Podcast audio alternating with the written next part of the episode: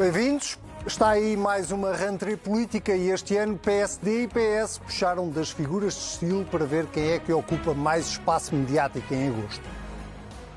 E quero dizer ao Governo que o esbulho fiscal tem de acabar.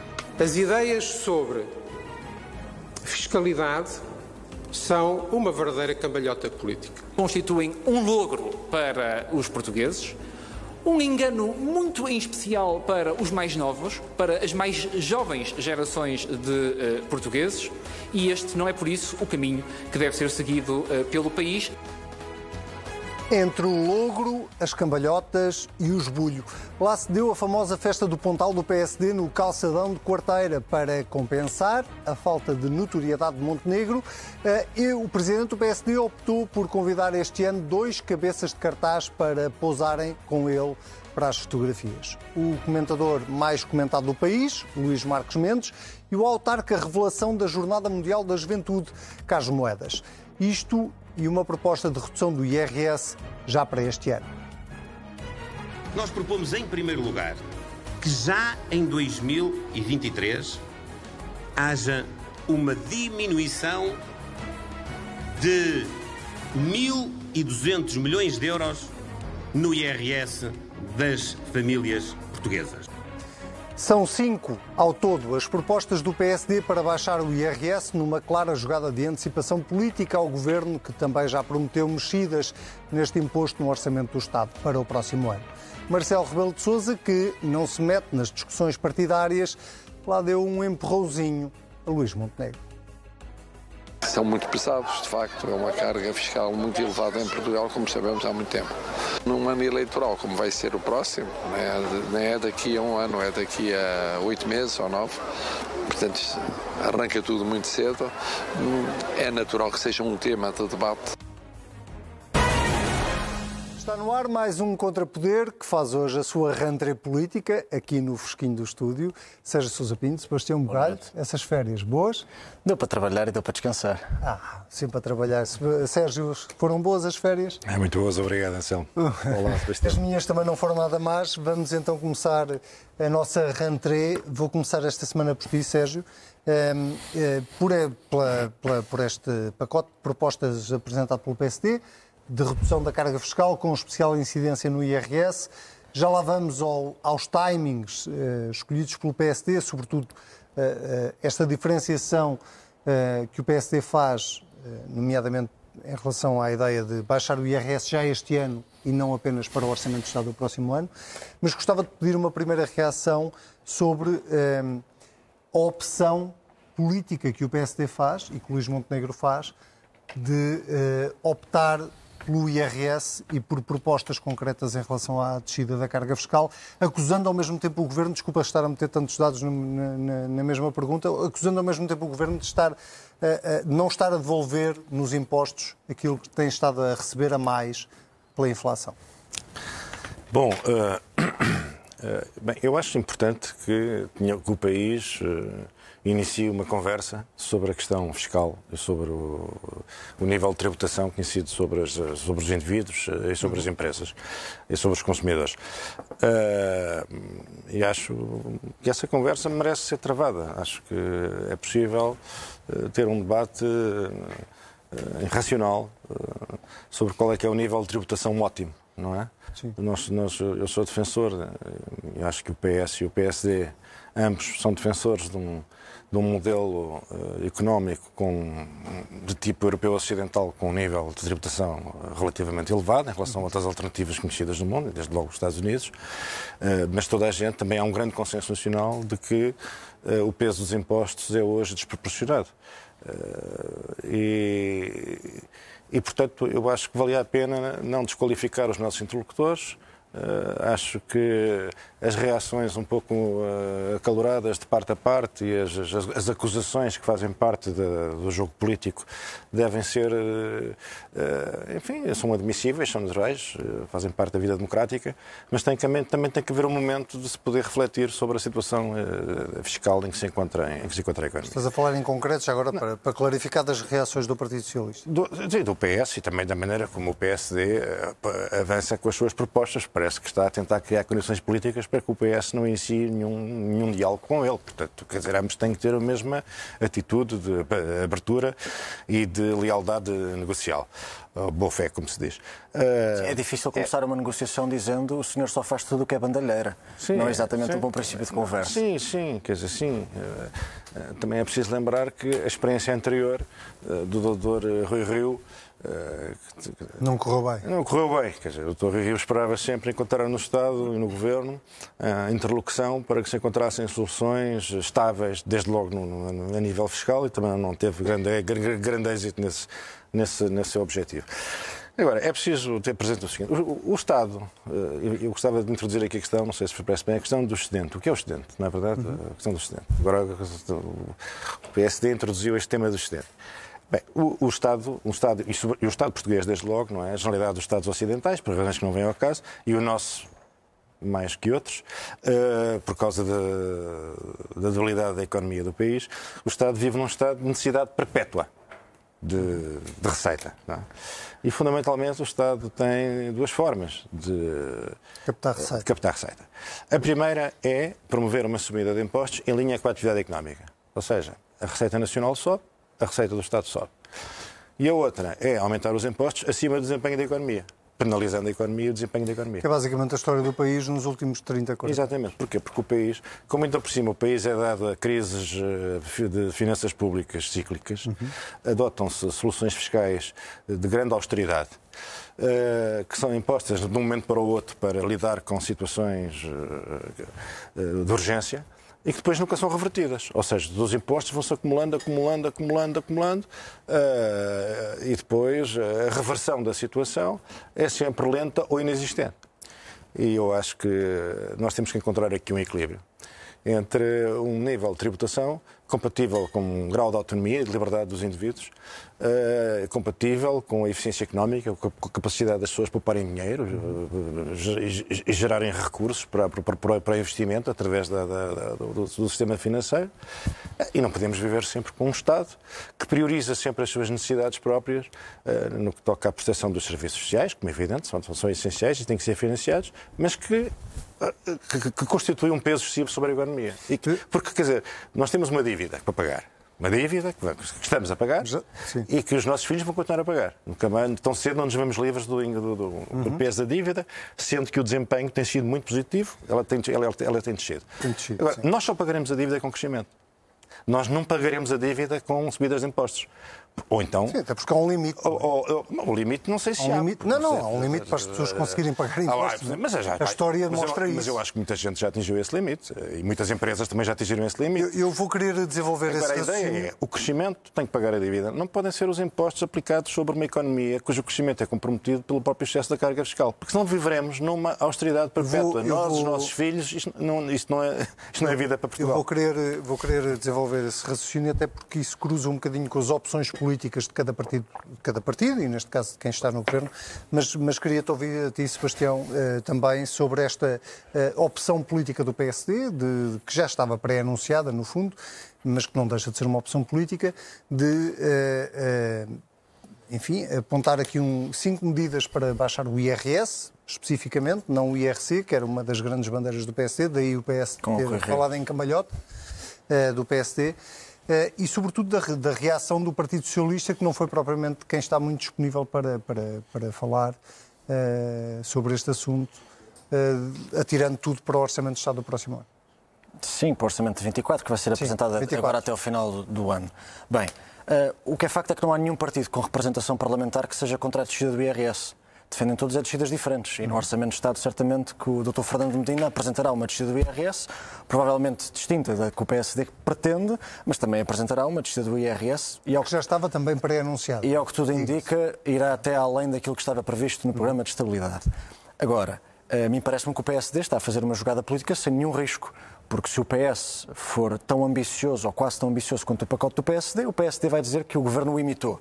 Se o Partido Socialista não for tão ambicioso, vai dizer, se nós fôssemos governo, nós faríamos melhor e, daríamos, redistribuiríamos mais dinheiro. Então é uma jogada sem risco político nenhum. Desculpa o parênteses, mas foi um bocadinho o que a Iniciativa Liberal fez com o PSD. Disse, nós, nós iríamos mais longe esse que o próprio PSD. Esse foi, um dos Era só um esse foi um dos pormenores mais interessantes, mas ainda bem que o fizeste, porque esse foi um dos pormenores mais interessantes das reações ao PSD, foi que ninguém gostou. Portanto, eles alguma coisa devem ter feito bem. Porque à direita a IEL disse que é mais longe. À esquerda, o PS disse uma série de coisas que eu sinceramente acho ridículas. Mas nesse sentido, o PSD está a marcar a agenda.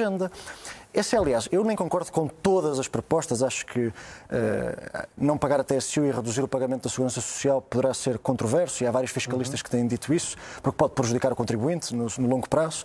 Agora, só fazer aqui uma análise política do momento do PSD. Se nós recuarmos 18 meses, 12 meses, toda a gente dizia três coisas sobre o Partido Social Democrata e porque é que não ganhava eleições há 7, 8 anos, quase 10. Que é, primeiro, o PSD não fazia oposição. Com o Rui Rio era verdade, agora faz. Depois o PSD não tinha propostas. Agora tem. Antes do PS apresentar um dossiê sobre qualquer matéria, o PSD apresentou. Já apresentou. Saúde, habitação, ajudas às empresas, ajudas às famílias. Agora nos impostos, antes do PS chegar, o PSD já chegou. E depois dizia-se ainda que o PSD não conseguia recortar na sociedade civil. E os autores desta autoproclamada reforma fiscal são todos professores doutores da sociedade civil, do setor bancário, das consultoras, etc. Portanto, alguma coisa o PSD já está a fazer melhor. Essa era a minha primeira nota. Depois, em relação às reações do Partido Socialista, eu também lamento esta falta de disponibilidade para o diálogo. Admito que possa ter responsabilidades de ambos os lados, mas aqui tenho que fazer um cumprimento ao, ao professor Teixeira dos Santos, que ontem não só teve o discernimento de criticar algumas propostas e elogiar outras, como disse, como aliás também estava aqui a dizer o Seixo Sousa Pinto, que não, se, não vamos resolver problema nenhum sem a tentativa de um diálogo. E quando a resposta dos, dos porta-vozes do governo é Rui Rio. Rui Rio é que defendia uma coisa completamente diferente. O Rui Rio já não é presidente do PSD, já nem está na vida política eh, ativa. O, houve, inclusivamente, um membro do governo que veio dizer nós lembramos do Vítor Gaspar. O Vítor Gaspar saiu do governo há 10 anos. Há 10 anos eu nem tinha carta de condução. É uma coisa completamente absurda, não tem mais nada para dizer sobre isto. É só isto que tem para dizer. Agora, o que eu. Duas notas. Dá a ideia que o. Dá... Eu não sei o que é, que é mais chocante ser há 10 anos tu não tens carta de condução. Dá Bom, ideia... Vitor Gaspar já ter saído há 10 anos. Desculpa. Só, só, só, dizer isto. Dá a ideia que o, o Partido Socialista poderia, com toda a legitimidade, tem maioria absoluta, dizer assim: nós achamos que, dada a situação económica do país, preferimos apostar o excedente em apoios localizados e extraordinários aos mais necessitados, vai ao encontro do nosso programa e da nossa matriz ideológica, do que fazer uma, um alívio fiscal transversal como aquele que o PSD defende. Propõe. Isto era legítimo, era uma divergência política legítima, não precisamos nos chamar mentirosos uns aos outros. Digo eu. Era uma opção política. Eu, eu, defendo o alívio fiscal como, uma, como um mecanismo de redistribuição do tal excedente, porque acho que é mais democrático, porque acho que chega a mais pessoas. Uhum. Mas essa é a minha opinião. Agora, nós não vemos um, um debate de opiniões, nós vemos um confronto de insultos. E assim não me parece que a vida democrática do país progrida. Deixa-me só sublinhar uh, um, um, facto que me pareceu particularmente relevante nisso que tu estás a dizer, que é o Partido Socialista veio comentar a festa do Pontal antes da própria festa do Pontal acontecer. Foi uma coisa ainda mais extraordinária. Sim, mas já, já se sabia que vinha aí o... De acordo, está bem, mas... Mas, mas, ainda, não, ainda não se conheciam. Mas do ponto de vista de, do tal jogo partidário que o Sérgio falava, uh, parece-me uma coisa uh, um bocadinho bizarra. Sérgio, de, deixa-me deixa aprofundar um bocadinho uh, um ponto aí que tu tocaste e que o Sebastião também tocou, que tem a ver com as opções políticas eh, legítimas de cada partido. Eh, um dos argumentos do Partido Socialista é precisamente este que, que, o, que o Sebastião tocou, que é não há, eh, não há folga, não há margem, o Estado não está a encaixar mais dinheiro ou não está a reter dinheiro a mais, porque o Estado, o Governo já redistribuiu esse dinheiro, nomeadamente num conjunto de apoios que tem vindo a distribuir ao longo do último ano para fazer face à inflação. Este argumento é legítimo, por um lado, ou seja, é, é, é, este argumento faz sentido, e por outro, é, melhor, é o melhor caminho. distribuir 125 euros hoje, 240 amanhã, mais um conjunto de apoios aqui, um conjunto de apoios ali, muito cirúrgicos, em vez de fazer aquilo que o Sebastião defende, que é um, uma redução de impostos que seja mais democrática, digamos assim? Bom, em primeiro lugar, é preciso dizer que se trata de uh, realidades diferentes. Ou seja, uh, redistribuir o excedente significa devolvê-lo a quem o pagou. Não é redistribuí-lo, devolvê-lo aos grupos sociais que uh, não que pagaram. Que eleitoralmente beneficiam o governo. Que eleitoralmente beneficiarão ou não o governo, provavelmente beneficiarão. Portanto, isto aqui é uma grande diferença. Estamos a falar de coisas que não têm nada a ver uma com a outra, não é? Uhum. Mas o debate político às vezes requer essas confusões e é por isso que existe o. por isso é que nós aqui estamos. Por isso é que existe o contra para, para, para, aclarar um pouco. Agora, o, o, que, me, o que me parece. Eu, eu acho que um aspecto muito interessante neste, neste, neste momento que estamos a viver em debate fiscal, esperemos que dê alguma coisa, também gostaria que isto resultasse num, num compromisso a 10 anos, digamos assim, que seria o ideal, mas já, já vimos que é difícil. mas é, é giro é, é, é, averiguar e prestar atenção ao que vai acontecer uh, e esperemos que este debate fiscal se mantenha e se intensifique. Uh, para nós vermos o impacto político do debate sobre impostos na sociedade portuguesa. No, no, eleitoralmente uh, falando. Sim, o impacto político. Sim, qual é o impacto uh, nos eleitores? De um, de um, nós vivemos num país onde uma parte muito significativa, uh, por causa da modéstia dos rendimentos, nós somos um país com muitos working poor, pessoas que trabalham e são pobres. e vivemos num país onde as pessoas trabalham pagam impostos indiretos, pagam IRC quando compram as suas coisas, mas estão, não pagam impostos diretos, não pagam. Pagam IVA quando estão, compram as suas coisas. Eu disse IRC, peço desculpa. Pagam IVA, evidentemente, quando, quando, quando vão ao supermercado, eh, mas, mas, não, mas, mas eh, não pagam eh, IRS, estão isentas de pagamento de impostos diretos.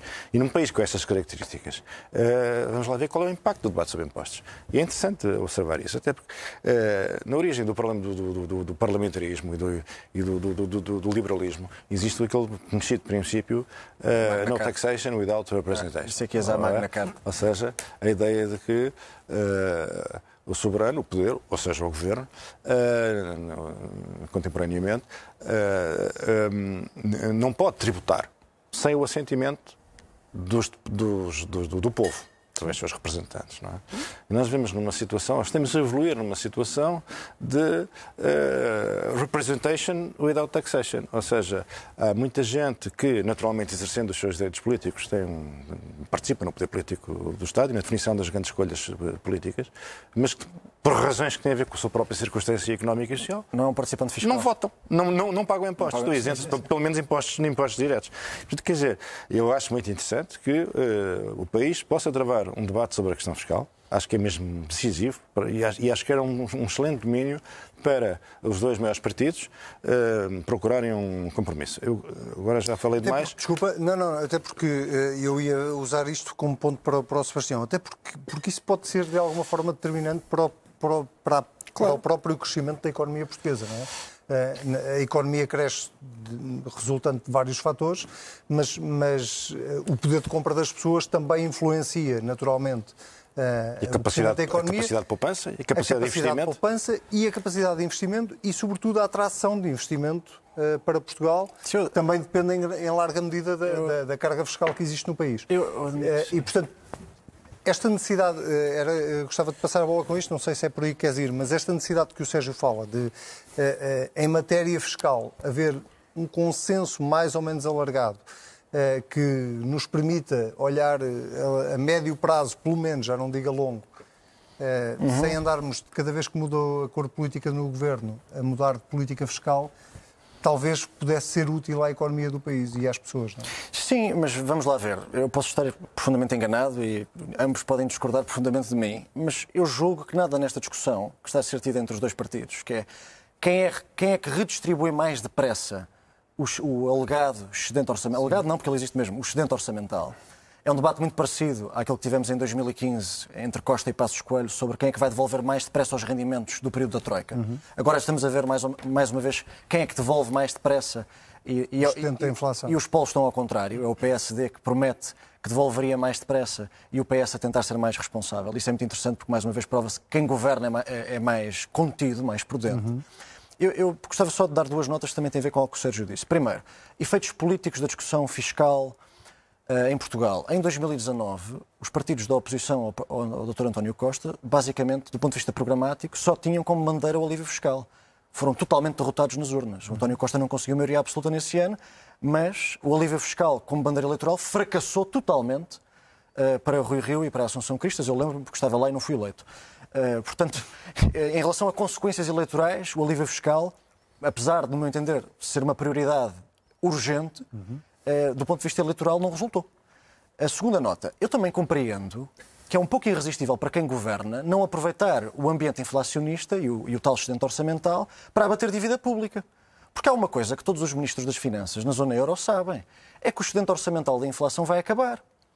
Porque uh, o dinheiro ficando mais caro também vai fazer com que o serviço de dívida custe mais dinheiro aos Estados para se financiarem. Portanto, eh, quer dizer, nós agora estamos a abater dívida porque temos este excedente, mas no futuro vai ser muito mais caro ao Estado financiar-se do que foi durante os tempos da. Mais difícil abater dívida. Exatamente, durante os tempos do quantitative easing e Sim. das taxas de juros reduzidas. Portanto, é preciso termos noção que não é, uma, é um dilema difícil, é um dilema muito difícil, mas só mesmo para terminar. Porquê é que eu digo que nada disto é realmente estrutural. Toda a gente chama estrutural estas medidas, o Governo diz que está a haver uma alteração estrutural do perfil da economia, o PSD diz que esta reforma fiscal seria estrutural, mas a verdade é que nenhum nem outro estão a ser totalmente honestos a usar essa palavra, porque repara, eh, não há alteração estrutural nenhuma da economia portuguesa, porque eh, quando o PS diz isso fala das qualificações, mas aquilo que nós estamos a fazer às qualificações é exportá-las. Uhum. E do lado do PSD também não se pode exatamente dizer que esta redução de impostos seja, tenha um cariz estrutural, porque ela é meramente feita através do excedente. Sim. Portanto, ninguém fala realmente do futuro que queremos do ponto de vista das políticas públicas num ambiente de, em que a inflação se perpetue e que o dinheiro seja mais caro, o Estado Social seja mais caro, a defesa seja mais cara, a energia seja mais cara. Que políticas públicas é que queremos? Será que, é, será que quer dizer, nós corremos o risco daqui a dois anos estarmos a aumentar impostos outra vez? Não quero estar a parecer excessivamente pessimista, mas é uma possibilidade. Sérgio. Quer dizer, o problema nisto, e, e, não só, geralmente tem a ver com as posições eh, puramente ideológicas que são, que são adotadas. Os, os, os liberais, por exemplo, uh, defendem o Estado mínimo. Acham que o Estado, quanto mais Estado, pior, quanto menos Estado, melhor. Acham que o Estado é um mal, acham que os impostos uh, são, são em si próprios uh, maus.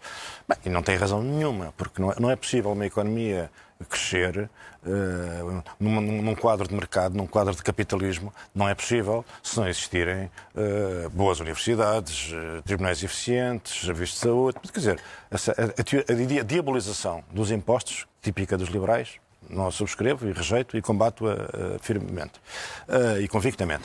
Uh, do mesmo modo, considerar que o nível de fiscalidade deve ser tão pesada, tão onerosa, tão punitiva, que esmaga as famílias, esmaga os indivíduos, esmaga as empresas e, compro e, compromete a capacidade de crescimento do país, é que o crescimento também traz aumento da receita. É a receita boa é aquela que resulta do crescimento económico. A receita má é aquela que se obtém sacrificando o crescimento económico. Portanto, é sempre difícil travar uma discussão equilibrada sobre estes temas porque tudo tem a ver com, com, com, com, com, com com, com sentido de proporção, com a tal otimização fiscal, sobre a qual tem que haver um compromisso. Reconhecer que o IRS é uma brutalidade, reconhecer que o IRC tem que ser mais baixo, reconhecer que não, neste momento não me vejo que haja justificação, mas posso estar enganado, posso ser persuadido do contrário, mas não percebo porque é que o IVA se mantém nos 23%, sabendo nós que o IVA é o, é o imposto eh, mais injusto, porque penaliza desproporcionadamente as pessoas de menores rendimentos Desde que consomem todo o seu. Desde, todo, desde todo... o início da crise, que, da, da, da, crise do subprime, que, que, o IVA está nos 23%. Nos 23%, quer dizer, já passou a crise do subprime, já passou a crise do Covid, já passou a troika, uh, passou a, troika. Já passou a troika, quer dizer, a troika e o subprime, Sim, enfim, bem. Uh, 2008, 2011, uh,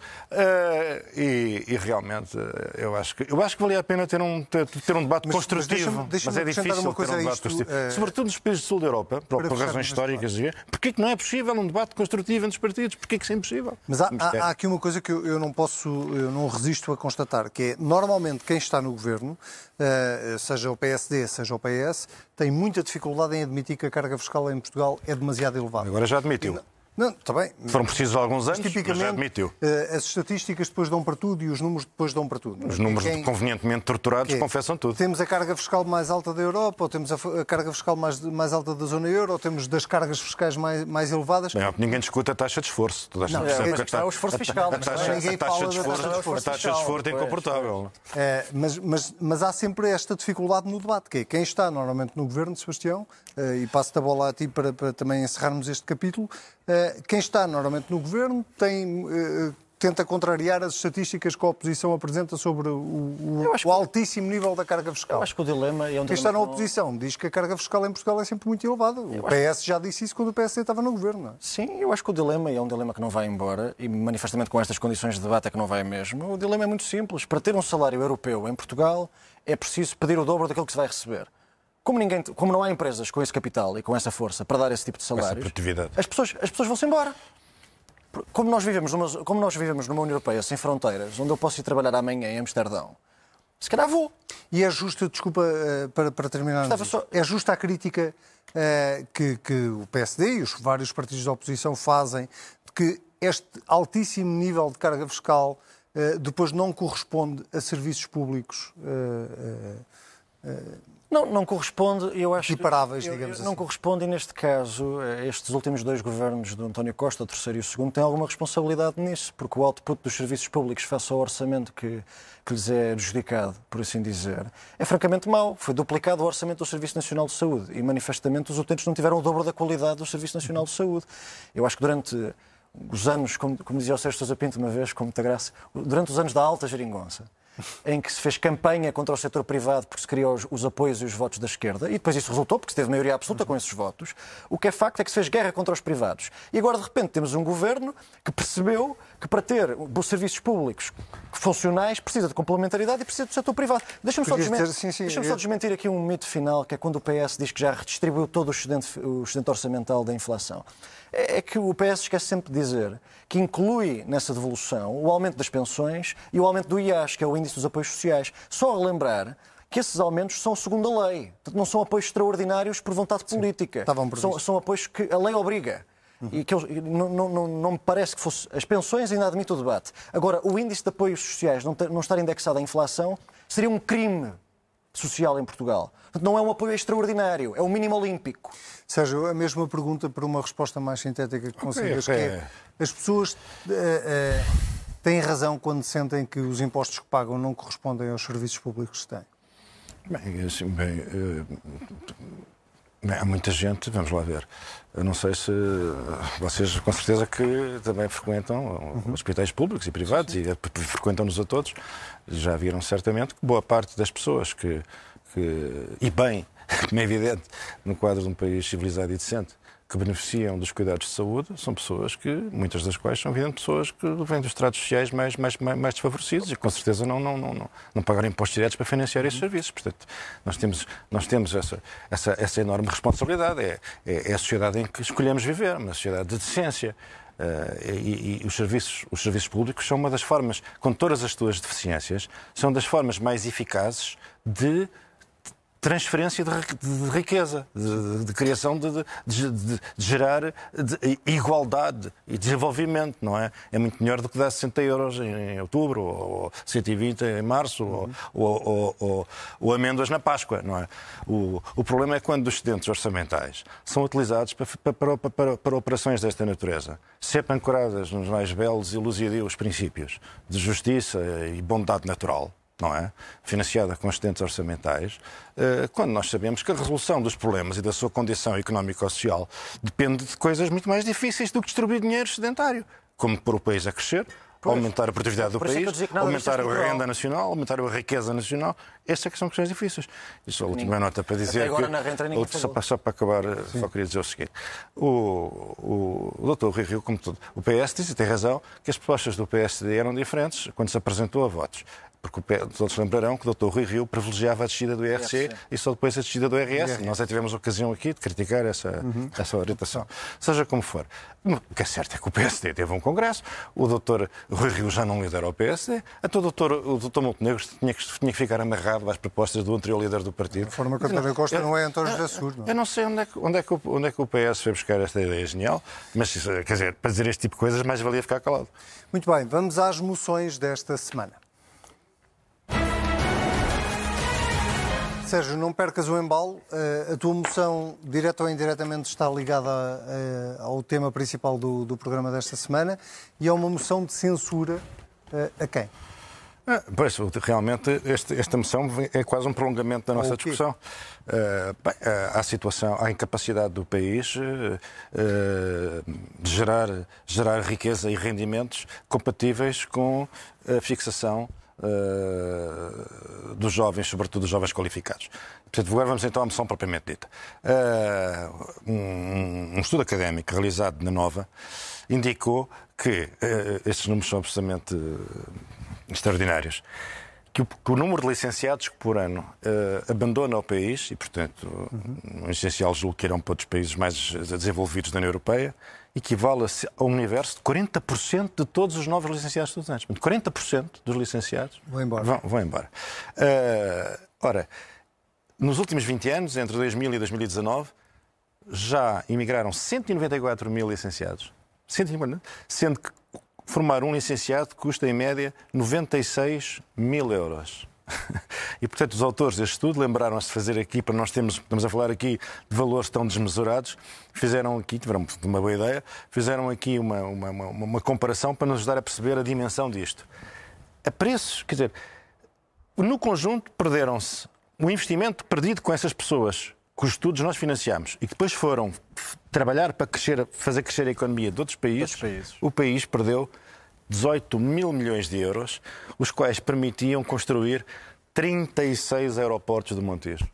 Portanto, Acho que... Uh, não, voltando, fazendo aqui uh, o é uma... casamento entre os temas, como é evidente, por via fiscal não vai ser possível resolver esse problema, mas a via fiscal é um caminho para tentar Diminuir criar condições de atratividade para que os jovens qualificados permaneçam no nosso país. No e país. o resto é sempre a mesma coisa. Crescimento, crescimento, crescimento, crescimento. Aquilo Muito bem. A minha moção esta semana esteve quase para ser de confiança, eh, mas Carlos Moedas decidiu borrar a pintura toda depois do sucesso que foi a Jornada Mundial da Juventude, com o autarca de Lisboa a dar o peito às balas e a pôr-se também em bicos dos pés, já agora, eh, quando toda a gente parecia querer sacudir responsabilidades pelos custos do evento, o autarca de Lisboa decidiu que era boa ideia atribuir à nova ponte pedonal do Trancão o nome de Dom Manuel Clemente, o até agora patriarca de Lisboa, que andou durante anos a desvalorizar os abusos sexuais na Igreja Católica, sem nunca assumir, já agora, também responsabilidades. Era mesmo isto que estávamos a precisar, de mais uma polémica uh, desnecessária. Uh, Sebastião, uh, assim, não, por favor. Ah, queres começar? Eu, eu, eu, queria dizer o seguinte. em primeiro lugar, já percebi que o país está muito empolgado uh, com o Presidente da Câmara Municipal de Lisboa, porque ele próprio parecia que andava num, num, num, foi transportado num andor nas, nas, nas, nas, jornadas. Eu devo dizer que não gosto nada de ver esta confusão entre política e religião e acho que os políticos devem uh, associar-se a estes eventos com um grande sentido de pudor uh, e distanciamento e, portanto, não, não, não, não acompanho estas, estes hinos e ossanas aos políticos que se conseguiram empolerar com êxito nesta grande realização fundamentalmente religiosa. Mas não acho... Em segundo lugar, também acho de mau gosto uh, tentar uh, batizar infraestruturas ou criar bustos, monumentos ou quer que seja, uh, para homenagear pessoas vivas. acho que é um mau princípio. No nosso país várias grandes figuras decisivas para a construção da nossa democracia sempre recusaram que lhes serem, usar, usarem o seu nome para batizar uma rua, uma avenida, um beco, um aeroporto, uma praceta. Isso eu acho que parece uma coisa de mau gosto. Eh, parece um pouco querer enterrar as pessoas em vida. Não acho bem. É para esse tipo de homenagens a posteridade se encarregue de as fazer. Muito bem. Sebastião, queres dar uma nota? Não, só para dizer, eu, eu defendi, já o disse aqui na CNN, que a ponte se chamasse Ponte da Memória como compromisso simbólico de que a Igreja não esquece aquilo que se passou dentro das suas portas, o compromisso público da Igreja, e também como prova que a jornada representou de que o país também não esquece o contributo que a Igreja deu para a construção de Portugal uhum. e para a vida comunitária dos portugueses. Portanto, eu acho que ponto da memória teria sido uma escolha mais sábia. Também uma segunda nota que é é verdade que o Dom Manuel Clemente, do ponto de vista institucional, nem sempre estive de acordo com ele e no modo como lidou com os lamentáveis casos de abusos sexuais na Igreja. Mas também é verdade que assisti ao longo das últimas semanas a tentativas injustas, cruéis e vis de confundir alguém que não cometeu um crime com alguém que terá cometido esse crime. Porque o Dom Manuel Clemente não cometeu estes crimes. Uhum. Portanto, a mim parece-me, e aceitando a tua crítica, não estou a responder-te a ti. Eu percebi, eu percebi. Parece Nem que, eu achei que estava parece, a Parece-me que os críticos mais viscerais da Jornada Mundial da Juventude, como foram derrotados pelo seu sucesso, quiseram uma vitória de consolação. Assim seja, como se diz na missa. Muito bem, assim seja a tua moção, que é de censura, deixa-me adivinhar. A minha moção é ao ao, ministro João Gomes Cravinho. E com a brevidade que consegui. Não, muito rapidamente. Uh, saiu a acusação da Operação Tempestade Perfeita uhum. uh, esta semana e eu estive a fazer as contas e são, não é um contrato suspeito de corrupção durante o mandato de João Gomes Cravinho. São, vou dizer um número bem alto, 45 contratos sob suspeita durante o tempo em que João Gomes Cravinho tutelou, tutelou o Ministério da Defesa Nacional. Ele esteve no Ministério 43 meses São 45 contratos suspeitos. Se não há responsabilidade política em relação a isto, há sobre o quê? Muito Esta bem. é a pergunta que deixo no ar. Meus amigos, uh, Firestarter, uh, Firestarter uh, dos Prodigy é o é, som com que escolha. nos despedimos esta semana. Eles vão estar no festival deste mês, vão estar este, no final deste mês, aliás, no festival Calorama, em Lisboa, juntamente com outras grandes bandas como Blur, Arcade Fire. É com esse som que nos despedimos esta semana, que eu me despeço de ti, seja Sousa Pinto, de ti, Sebastião Bugalho, com votos de um excelente fim de semana e também de si, eh, que já sabe, se quiser voltar a ver o Contrapoder desta semana, está sempre em cnnportugal.pt. Se quiser voltar a ouvir, basta procurar-nos em qualquer plataforma de podcast tenha um excelente fim de semana.